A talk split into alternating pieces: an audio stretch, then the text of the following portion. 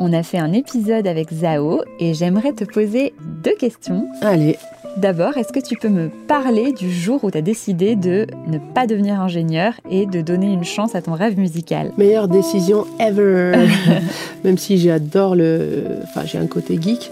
Mais euh, le jour où j'ai décidé de faire ça, c'est le jour où ma vie a basculé, où j'ai pu réaliser un grand rêve qui est de vivre de la musique, de partager mes chansons avec vous et de rencontrer plein de gens, de toucher plein de monde et d'évoluer, de grandir en tant que personne.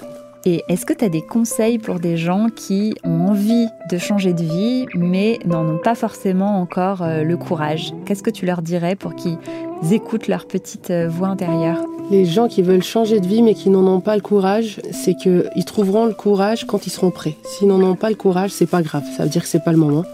Maintenant, oser, ça sera très probablement pas facile, mais il faut jamais rien lâcher. Il faut rien lâcher, rien lâcher, parce que c'est comme une graine qu'on plante, mais qui pousse. Mais tant qu'on ne l'a pas vue traverser la terre, on ne sait pas qu'elle pousse. Mais une fois qu'elle traverse la terre, ça fait. Je te remercie beaucoup pour ces conseils. De rien. À bientôt. Ciao, ciao.